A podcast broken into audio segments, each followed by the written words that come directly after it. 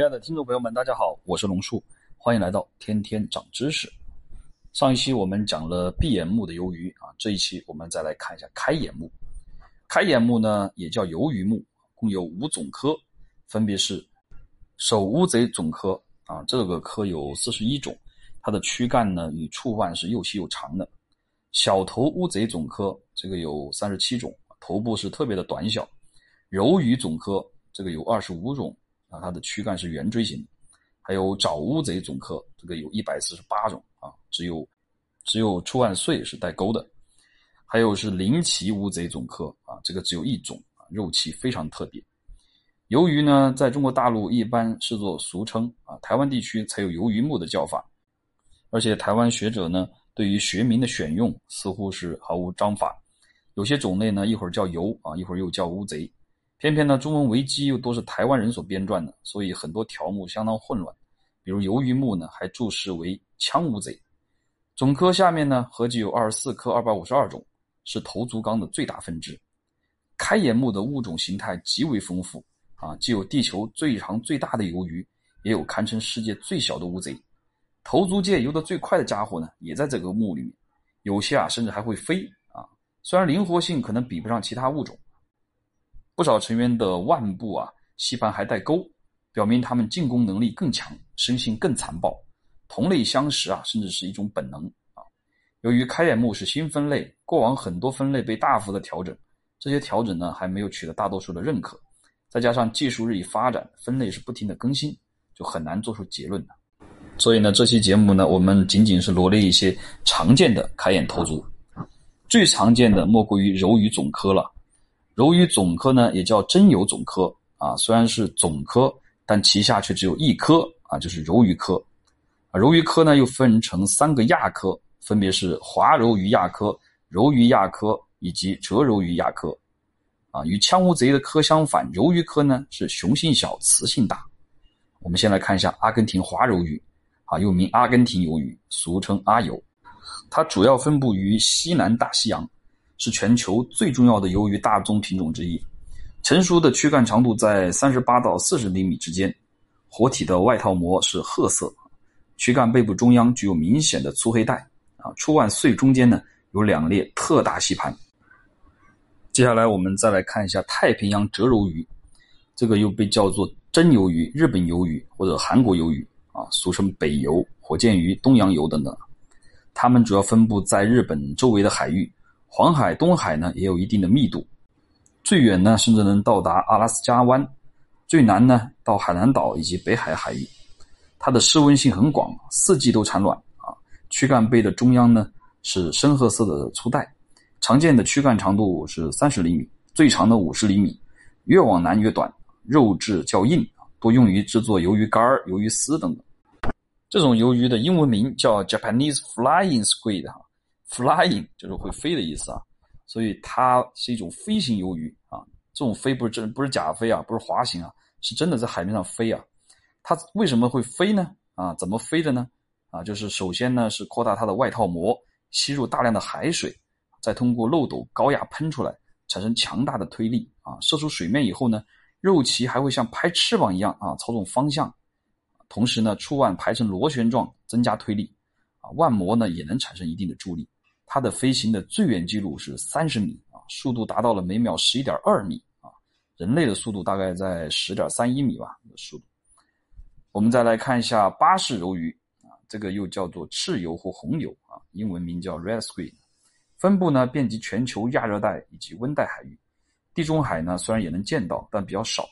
活体外套膜呢呈深紫红色，腹部呢有独特的银色带，触腕的穗大。而且吸盘角质环每隔九十度就有一个大尖齿，齿间呢具有七到十个小齿。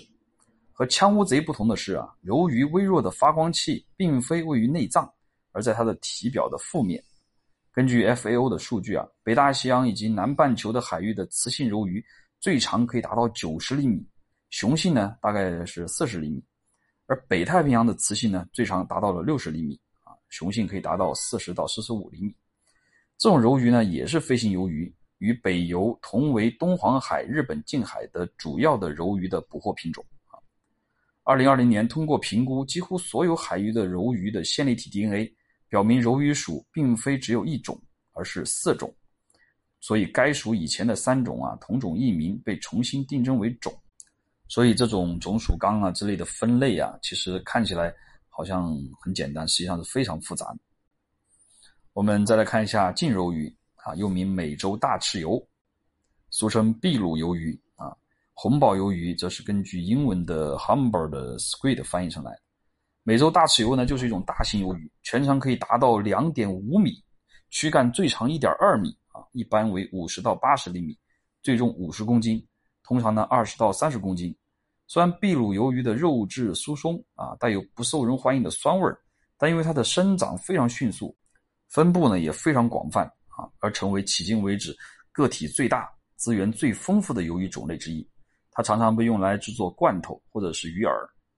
美洲大赤鱿也是一种飞行鱿鱼啊，不过它的飞行距离是十分有限的，最远记录呢是四十公斤的鱿鱼能飞一点二米啊，跟刚才我们上面的那个呃北海鱿鱼能够飞三十米差太多了哈。讲完了净鱿鱼，我们再来看一下渊乌贼啊，它又被叫做南鱿，它是柔鱼科渊乌贼属下的一种，主要分布在印度太平洋的热带海域。啊渊乌贼的活体呢，一般呈紫红色。它的触腕碎吸盘尖齿的不同位置会有不同排列和形状。躯干长度可以达到六十五厘米，重八点五公斤。渊乌贼的主要渔场位于印度洋，资源潜力较大，有很好的开发前景。接下来我们简单介绍几种非柔鱼的比较有名的开眼头足啊。首先要看一下大王乌贼，又名大王鱿鱼。大王乌贼呢？是大王乌贼科的唯一一种，主要生活于北大西洋以及北太平洋的深海，偶尔被人类目睹的活体呢，其实并不算大。学者呢，目前只能根据残存的部位来推测它的大小的极值。雌性呢，最长大概是十二到十三米，啊，躯干长度达到了四米，最重呢可以达到二百七十五公斤。雄性全长呢大概十米，重一百五十公斤。而传说当中的二十米以上的大王乌贼呢，目前还没有科学记录来佐证啊。大王鱿鱼呢，便是挪威海怪 Kraken 的原型。二零一五年十二月二十四号，一头长度达到了三点七米的年轻大王乌贼在东京的某港口迷路了。当时很多人得以近距离的围观、拍照、录像。最后呢，这个大王乌贼被一名潜水员引回了大海，平安无事。我们说完大王乌贼，再来看一下梅斯乌贼。这个呢，也叫做大王酸浆鱿、南极大王鱿或巨强鱿鱼，小头乌贼科的梅斯乌贼啊，也是一种深海巨型乌贼，主要生活于南极周围的海域。它比大王乌贼更神秘。迄今为止啊，只在2007年捕获过一只重达495公斤的成年大王酸浆鱿。最初呢，估计长度有十米，哦，后来实测只有4.2米，可能是因为收缩了。但是呢，从抹香鲸腹部的原片观察来看，学者普遍相信这个一定还会有更大的尺寸。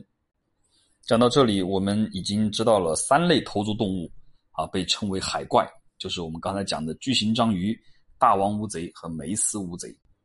但实际上啊，这些海怪的原型大多在现实是有的，只是被他们夸大了。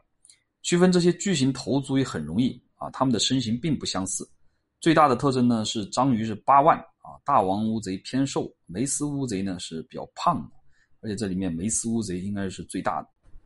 啊，讲了这么多了啊，我们来划重点了，总结一下吧。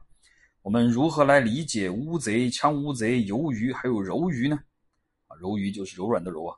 就消费角度来讲的话，闭眼和开眼说的其实都是鱿鱼，但在学术上呢，闭眼头足类的主要叫枪乌贼，开眼头足类呢主要称柔鱼。